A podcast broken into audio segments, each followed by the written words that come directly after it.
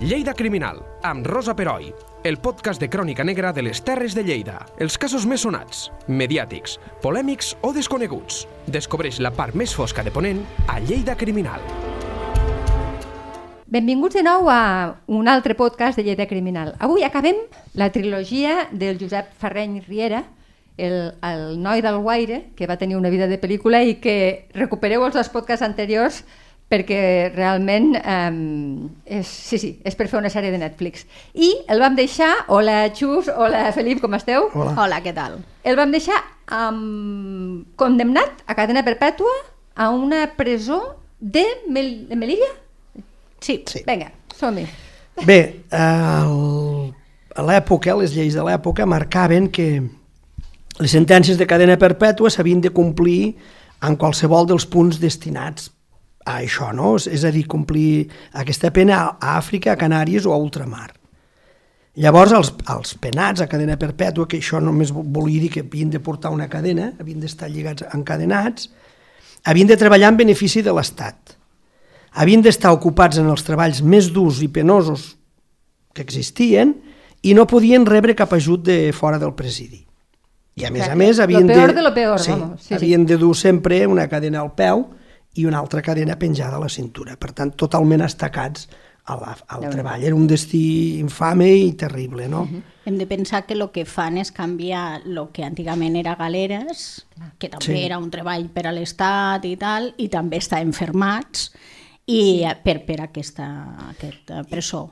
I hi havia una mica la idea no, de que havien de ser productius no? I, i, i de que aquell, aquell mal que havien fet l'havien de pagar.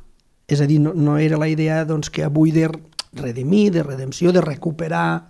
De Tot i, reinser reinserció social. tot i que no? aquestes idees ja, no? ja circulaven, eh? Ah, val. ja circulaven i estaven doncs, Sí, sí, amb, amb... la redenció de penes sí, ja sí, des sí. de la il·lustració Sí, que, que ja, ja, ja, estan... ja, ja hi havia aquest corrent i fins i tot ho recull, que potser ho hem dit, el Víctor Hugo, Sí. Els Miserables, doncs ja recull molt aquesta idea que, que ja començava doncs, la societat doncs, a, a tenir-la.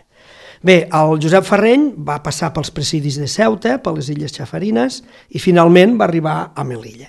eh, que el presidi de Melilla era molt important, estava situat dins del que deien el segon recinte de seguretat de la ciutat, i excavat sota la plaça d'armes. I allí els presos feien les pitjors feines. Estaven util els utilitzant com a mà, mà d'obra gratuïta i a disposició de la guarnició militar, que era molt important, la de Ceuta i la de Melilla, que eren punts claus doncs, de, dins dels interessos de, de l'estat espanyol al nord d'Àfrica.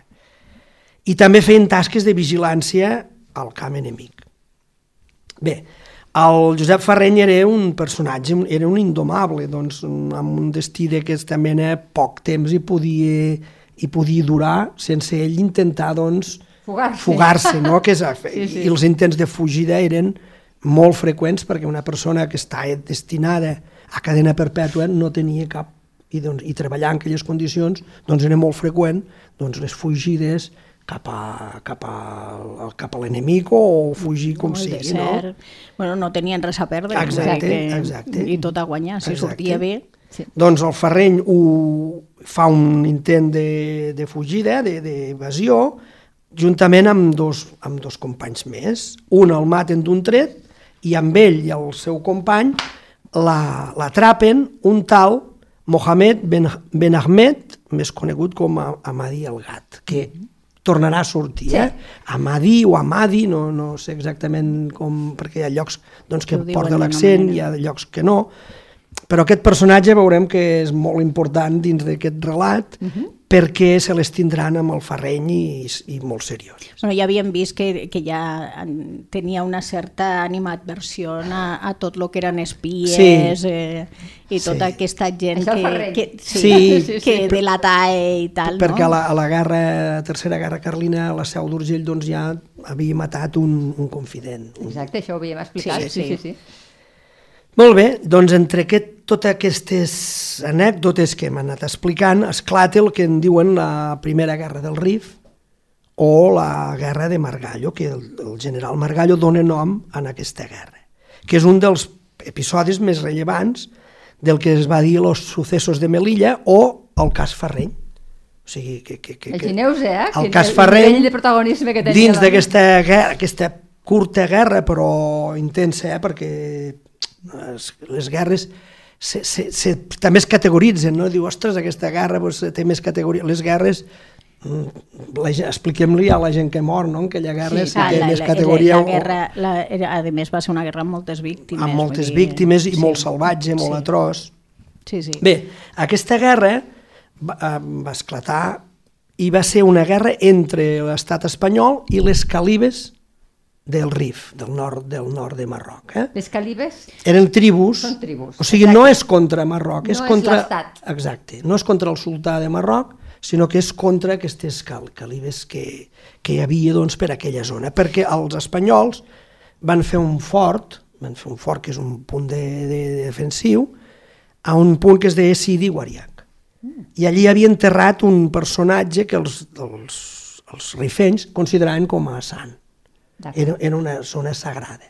I això ho van viure molt malament, i llavors eh, s'oposen en aquestes obres i esclata una mena de, de, de guerra. I el punt doncs, més conflictiu és el, quan en, en, en un, un d'aquests episodis maten el general Margallo. El que, que Margallo em sona d'algo. Sí, era, era un avantpassat del José Manuel García Margallo, que, era, que havia Va estat ser ministre amb el PP. Molt bé. Eh? Sí.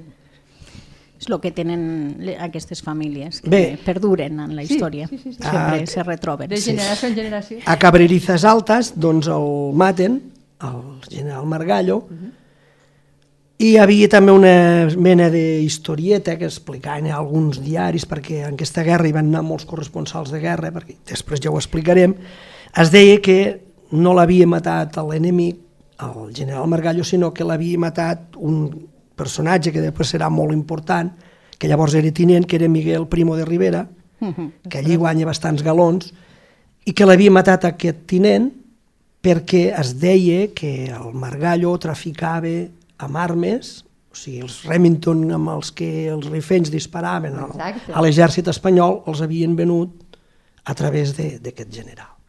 I el Primo de Rivera sembla ser que li va disparar un tret al cap.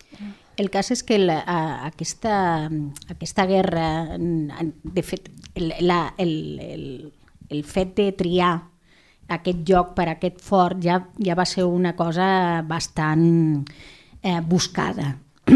Primer perquè, perquè el, eh, diguéssim, a Marroc ja li anava bé que tinguessin eh, controlada tota la, la zona de, de les tribus rifenyes perquè eren, eren enemics. Segon, perquè estaven al mig de camins i aleshores aquesta possible no? eh, via de destraper-lo de diferents coses eh, se, se controlaven. I, i, i per això, mm, una vegada presa la decisió de que s'havia de fer allí, mai no es van baixar del RUC, fins i tot quan, quan se va veure que allò mm, no, no anava a ser fàcil. I, Seria de una fet, carnisseria. Sí, però sí. Ni, ni així, ni van, així no, van... no, no, no es van baixar del RUC.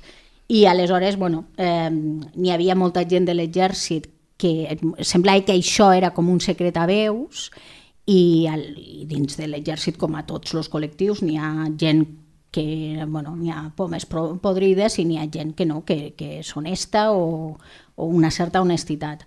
I sembla que, el, que Primo de Rivera pare, en aquest cas, seria el, el braç executor d'aquesta... Sí, presumptament. sempre. Presumptament, Sí, sí, sí, sí, perquè mai no... que això era un rumor Sí, que, no que corria... demostrar, per exacte. tant, I llavors a, a, a les notícies es, es, va, es va posar aquest, aquesta idea no? i que el, en realitat l'havia mort un, un company de- de- d'armes, no? Una altra cosa que cal dir és que aquestes guerres, l'exèrcit espanyol, que, que des de la Guerra de la Independència és nombrosíssim, eh, serveixen, el serveixen per, a, per ascendir. La, sí. la forma Ah. més fàcil per aconseguir ascendir en, en categoria i aconseguir una paga, a més a més, perquè moltes, mm, una vegada que sorties de l'exèrcit, de fet la majoria no tenien paga, eh, era a través de la guerra. Per, per tant, qualsevol motiu per a iniciar un conflicte, doncs ja està bé, I, també. i, I llavors també hi ha la idea de que l'estat espanyol, l'exèrcit espanyol, compra el fusell Mauser. Mm. fusell Mauser era un fusell mm, de més llarga distància, molt més efectiu que el Remington. Clar, compren Mausers i els Remingtons doncs, los revenen a l'enemic. D'això, I això era freqüent. Però és, poc, molt, és molt poc intel·ligent, perdona'm, o No. és que jo em perdo alguna cosa, perquè eh, com armes a, a és la intel·ligència del caler, del diner, no? Sí, de dir, sí però doncs estàs això, armant amb, a qui vols abatre. Els grans negocis se fan en temps així. Això, això si, si és una operació d'estat, té, té molt, molt poc d'intel·ligent i per això s'entén que no era ben bé una operació d'estat, sinó que realment Sí. sí. és una, una, una venda fora al marge de la Subter- llei. Subterfugi. De, Ahà. de totes maneres, el Mauser era un fusell molt més evolucionat que el que l'altre. Sí, sí, no, no, un exèrcit armat amb Mausers era molt més eficient, molt més efectiu que l'altre. Molt bé, tot això, aquestes, aquesta mort, de, de, de, aquesta derrota que té l'exèrcit espanyol al Rif, això a dins de l'estat espanyol va aixecar un, un clima d'exaltació patriòtica molt, molt gran i d'arrogància, de, de, els diaris doncs, allò clamava venjança que no podia ser doncs, que un exèrcit modern, entre cometes, doncs el derrotés quatre replegats rifenys que anaven mal armats, moros, segur mal, que deien. mal vestits. que deien, sí, sí. I un periodista molt, molt maco, molt, molt important, que es deia Gonzalo de Reparaz, mm, doncs deia, diu, de los periódicos publicaron en Madrid y en provincias varias ridículas bravatas en que se hablaba de cortar orejas y beber sangre de moro. Sí. O sigui, del que es tractava, els ports espanyols, quan anaven a acomiadar els soldats que anaven al RIF, no, els demanaven que tornessin amb collars fets amb orelles dels rifers, dels els, pobres souve- els rifers. souvenirs que tenien Sí. que tornar. I això era del que es tractava, no? de tallar Mare orelles de, de sí, sí, moros. sí. No? La sexta del moment sí. està allí esperant Exacte, ah, sí, sí. que, que, que fessin Mare això. meva. Bueno, hem, hem recollit una cobla que es cantava als tavernes de, de, de, de, de l'estat espanyol que deia dir A mi amor que está en Melilla le he escrito con mucho afán, diciéndole que me mande una, una oreja del sultán. O sigui, que això ja que set el souvenir És més el important. del això que, això que el sultan No no, tenia- tenia... res a veure, vull dir, No, és aquí en, veritat. aquest, eh, en, en això el sultan està al revés, aplaudia Sí. sí. les orelles, que, que realment això eh, tirés endavant i que Clar. se peguessin entre ells. Però clar, dir suposo que Sultan Sul- més fàcil de rimar després, no? Fer les Sí. No, I a més a més és, és com el, el gran moro, diguéssim. Claro, la gent que li Ja està, expliques que no té res a veure. Doncs aquesta guerra va despertar molt interès a Espanya fins al punt de que si, més de 50 corresponsals es van traslladar a, a, al terreny, al RIF, a cobrir tots els episodis de- d'aquella guerra. Però a més eren corresponsals fins i tot internacionals. Sí, sí, Vull dir que, sí. la que n'hi havia és una, és una d'aquelles primeres guerres que realment va ser seguida quasi jornada a jornada. I, Tenim aquest trist honor, eh? i, i, que- i periodistes de, de, molt, mm, de molta De- reputació,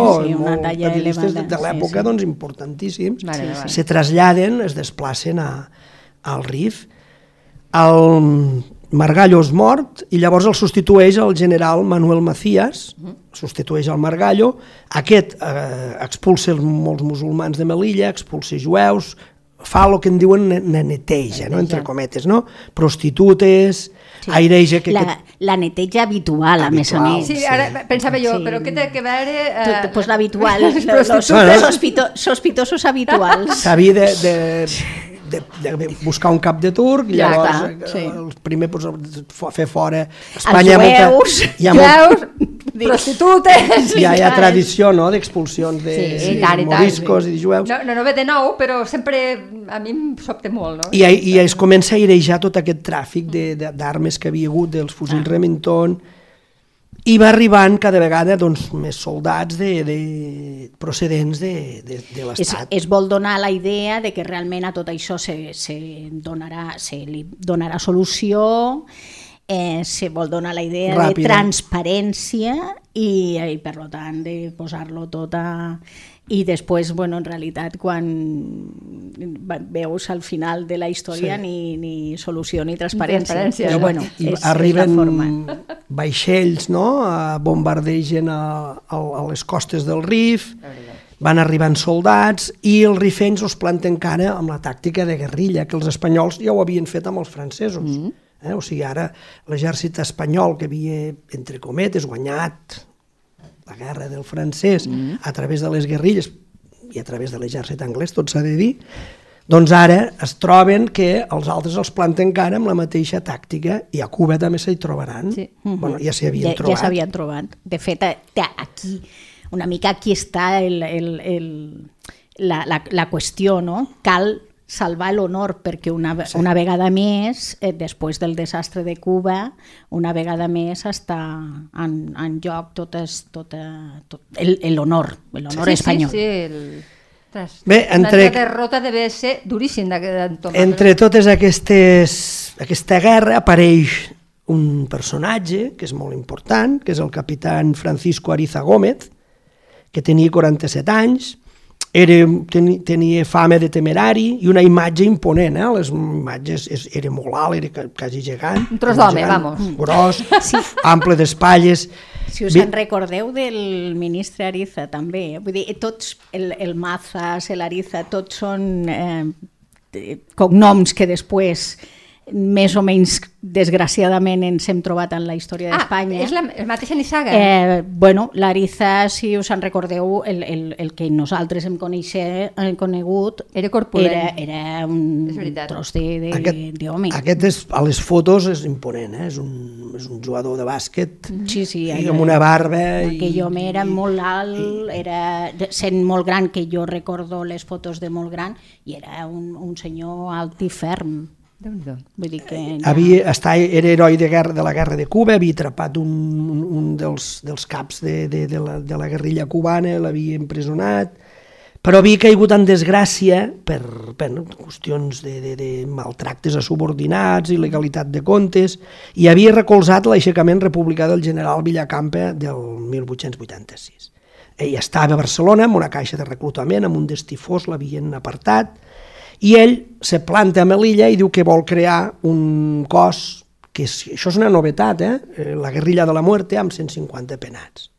Empenats, eh? Eren Sí, empenats. sí, sí, sí. I llavors el seu objectiu, i ell ho, ho, amb ell l'entrevisten, era un personatge, clar, quan que estaven perdent la guerra, dius, Clar, aquest home clar. és el FIT, eh? És, és el nou Sí, sí, FIT el- el campeador FIT de, campeador, de sí. l'exèrcit. I ell deia, diu, diu, en una entrevista, de no pienso en hacer muchos prisioneros, ni en matar a los que coja. Al que le pille le corto las orejas y lo suelto.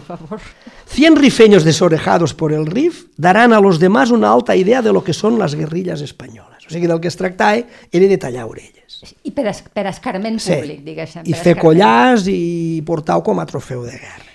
Eh, Fixeu-vos que, que, que això és l'argument de, de Los 12 del Patíbulo, Sí, la, sí, sí. la pel·lícula, que no sabem si el guionista coneixia aquesta història, però realment és això, vull dir, Sí. hasta, agafem 12 persones que estan condenats a mort Sí. o en una presó molt, molt llarga i per fer el que és absolutament il·legal en qualsevol, en qualsevol cas.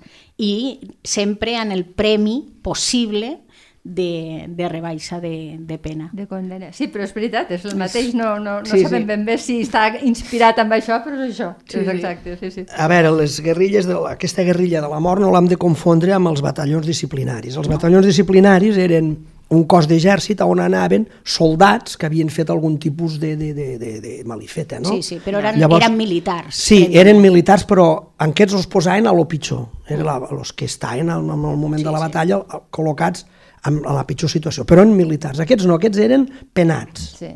Que encara, de la casa devia ser... Eh? Una mica que també que s'ha dit que a la guerra d'Ucraïna el, sí. el, el, El Putin, Putin. ho ha desenterrat, no? agafar gent que estaven a la presó Mm. i portar-los a, a... De fet, de fet, per lo que sembla, el, eh, Rússia, la URSS i tal, eh, sempre ha estat una mica una pràctica Habitual. habitual. Per lo que sembla, eh, la, la gent que està als gulags i tot això mm, tenien com aquesta alternativa. Clar, la, la, fer una guerrilla de la mort és, és molt arriscat perquè aga- estàs agafant amb una persona que, que, que està condenat a cadena perpètua i li dones una arma. Clar. I això hi havia molta prevenció. Sí, Eh? és que és o sigui, lògic. I és la primera que passa a l'exèrcit a la història de l'exèrcit espanyol, això. Agafar pre presidiaris i donar-los, armar-los, no? I hi havia molta prevenció de si ho fem no ho fem, però necessitaven doncs, herois no? com aquest Ariza que el fan doncs, com, un, com una figura. Llavors, aquesta guerrilla de la mort havien de, de fer el pitjor, no? O sigui, les sortides nocturnes, vigilar els campaments, eren...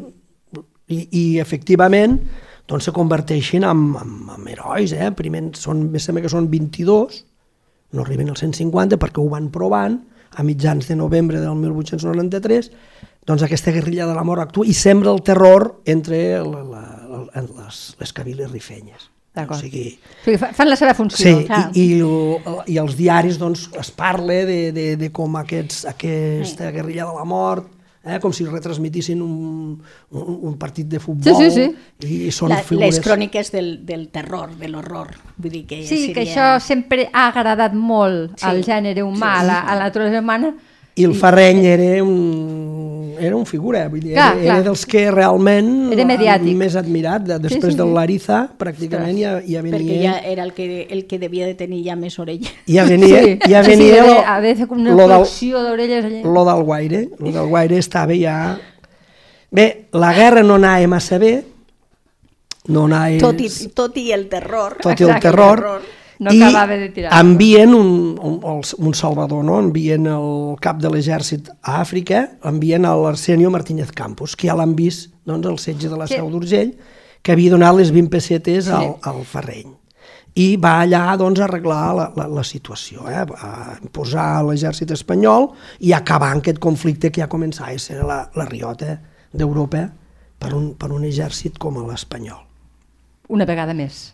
Sí, bueno, era, és que clar, imagina't, un, un exèrcit teòricament professional que eh, perd una vegada i una altra contra els desarrapats, Sí. vull dir, no, té, no té massa sentit. De totes maneres, això ja li havia passat a Cuba. Per això t'ho deia, vull dir, és que fa- fa quatre dies, sí, eh? quatre Sí, sí, dies, vull dir sí. que tampoc no... Això li, li havia passat a Cuba a la primera guerra de A Cuba, la eh? primera, perquè encara sí, sí. n'hi ha una altra i una altra, o sigui, hi ha tres guerres a Sí, Cuba. sí, és a la primera. Sí. El- A la vull dir que 10 ja anys. És, que ja és com una tendència que arriba, no? Al, al, després ja a la...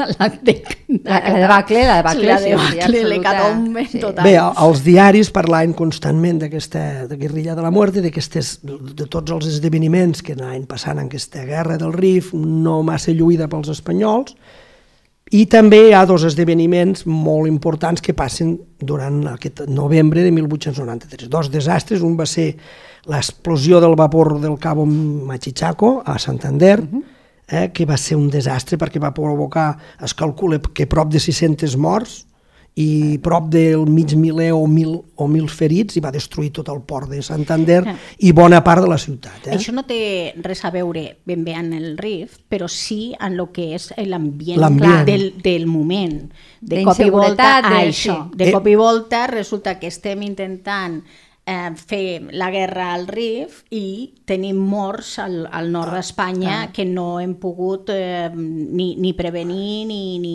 ni saber què fer. No? Claro. Llavors és una mica aquesta...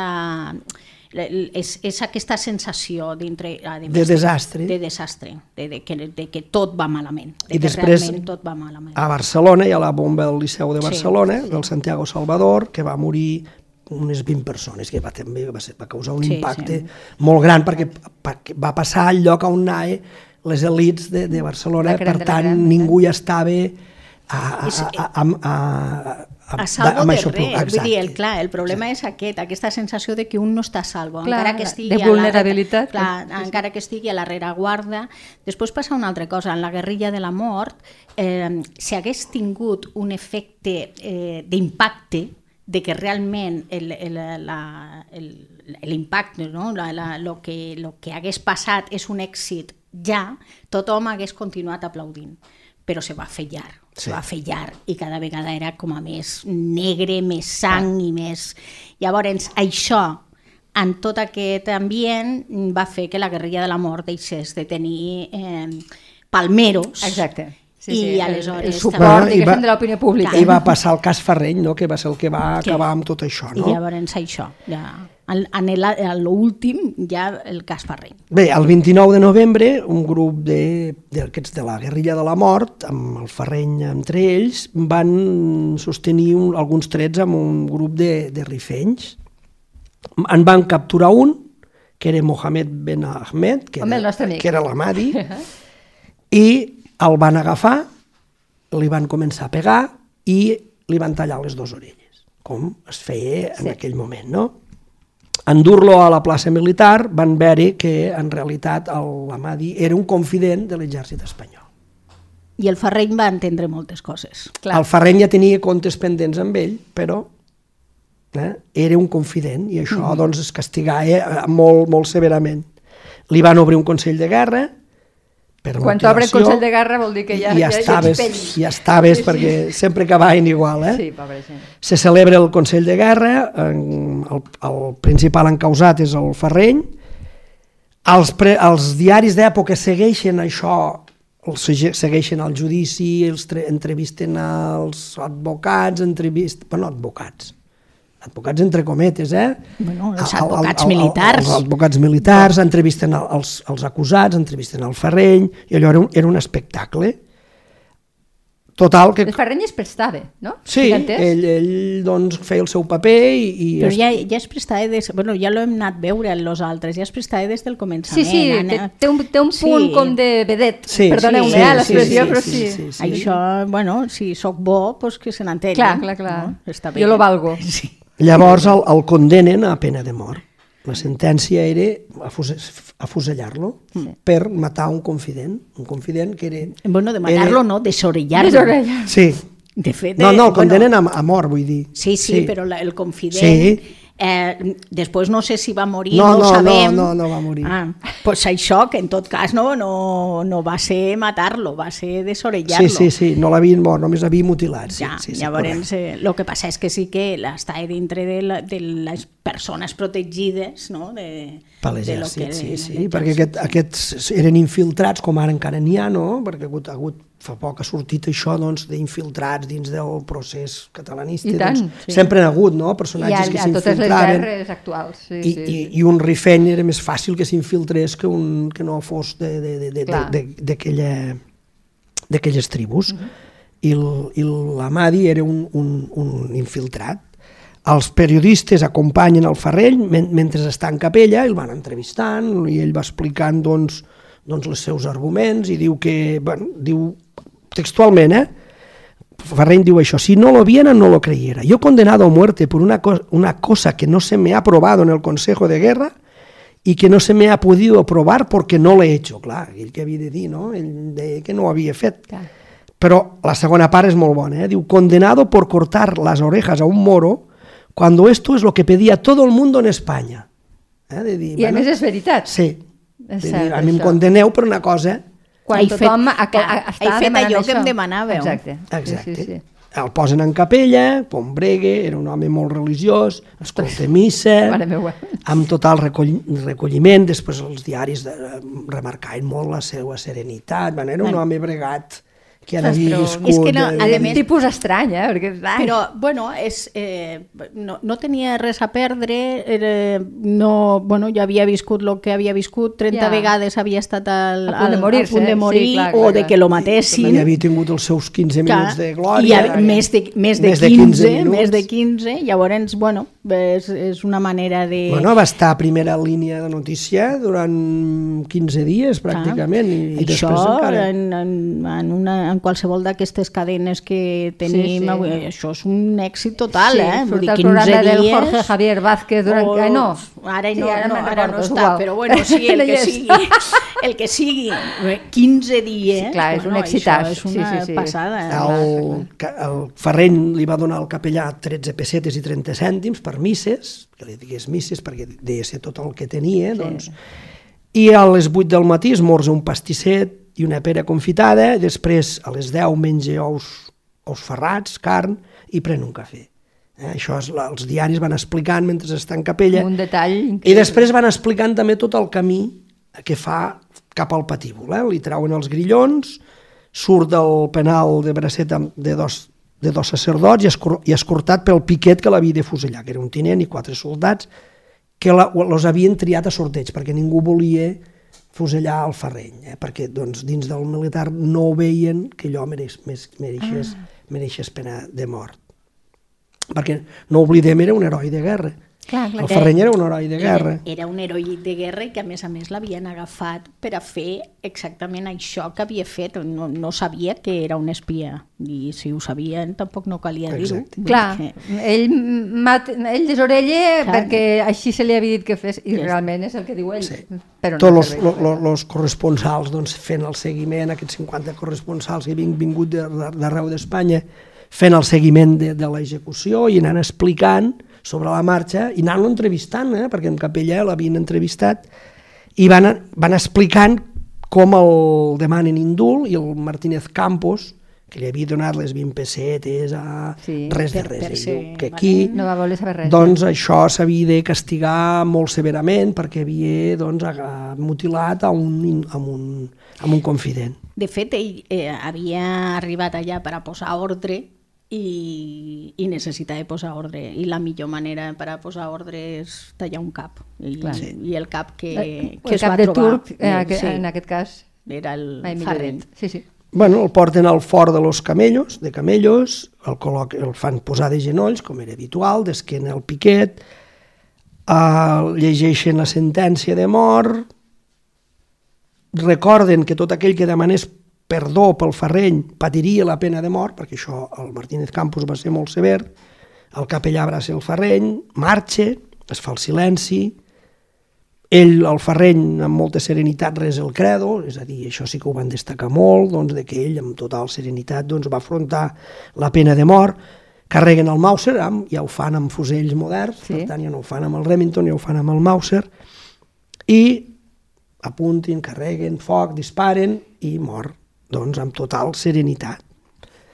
Quan a, a, a les 11 del matí de l'1 de desembre de 1893 doncs ja està executada la sentència, el general Martínez Campos adreça una locució assegurant que estava disposat a castigar severament qui cometés un altre acte d'aquell tipus. Ja. Ell ha dit no... Sí, sí, un, un volia- càstig exemplar. un- sí, deia, sí, sí. Total, tothom que, que avergonyís o simplement molestés a un confident, doncs, els seria passat per les armes.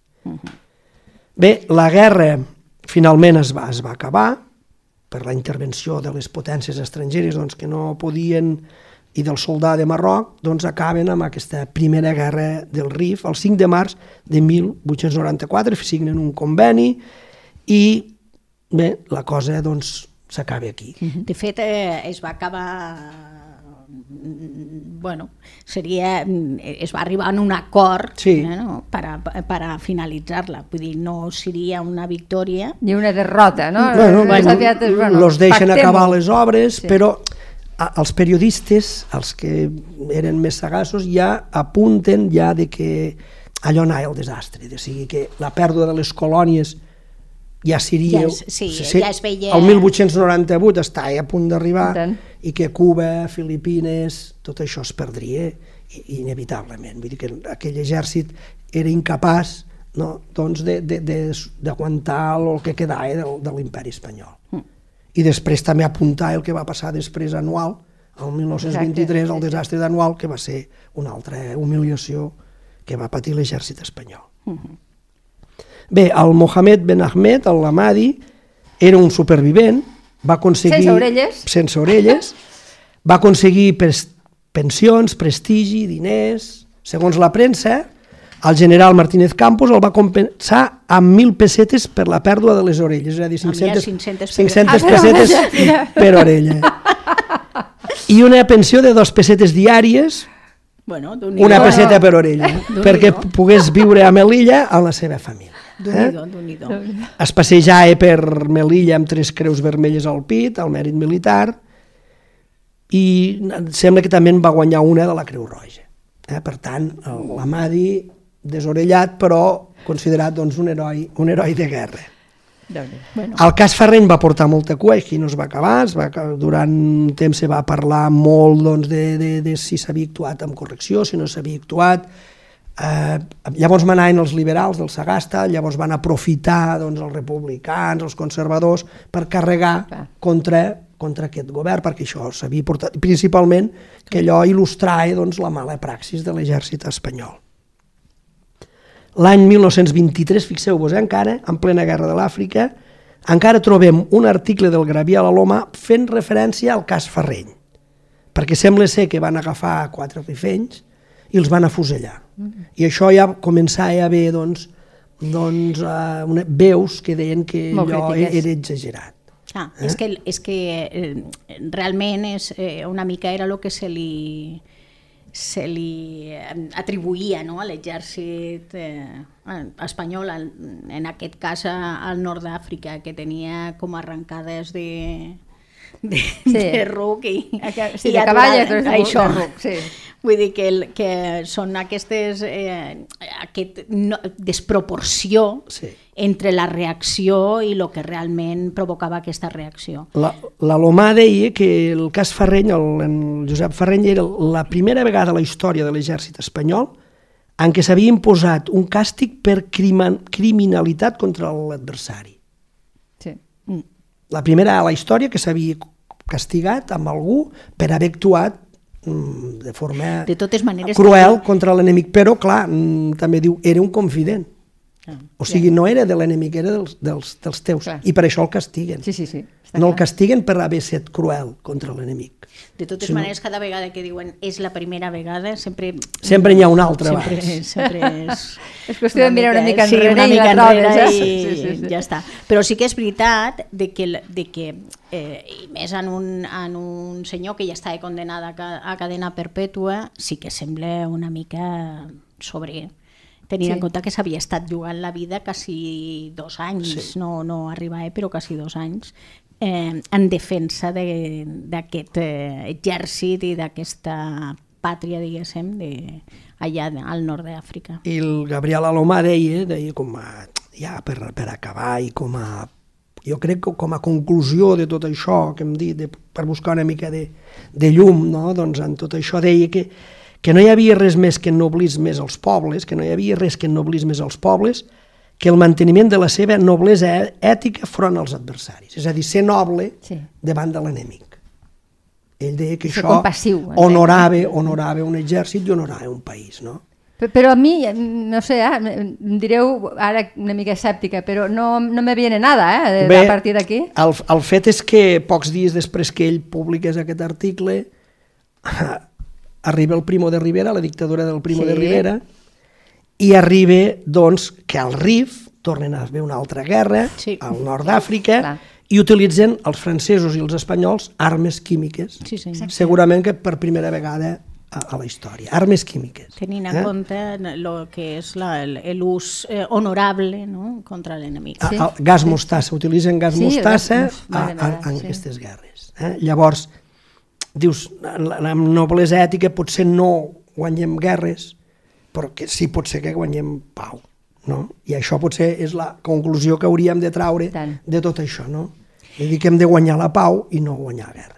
Lo en realitat se tracta d'això. El que està clar és que al Guaire va néixer un personatge que Sí, va sí. començar sent carlí, no sabem si per convenciment o perquè es va trobar, eh, que no estava, no, no estava conforme, diguéssim, en els límits de la seva vida i es va fer, no? En, eh, va intentar sempre estirar les costures. Sí, sí, sí, això no se li pot negar. Sí, i, aleshores, i, bueno, i es va, complicar amb l'assassinat de l'alcalde, després va estar lluitant a la, a la Tercera Guerra Carlina, va ser heroi a la Tercera Guerra Carlina, i va, i va morir com un, com un, bueno, com un criminal qualsevol Sí.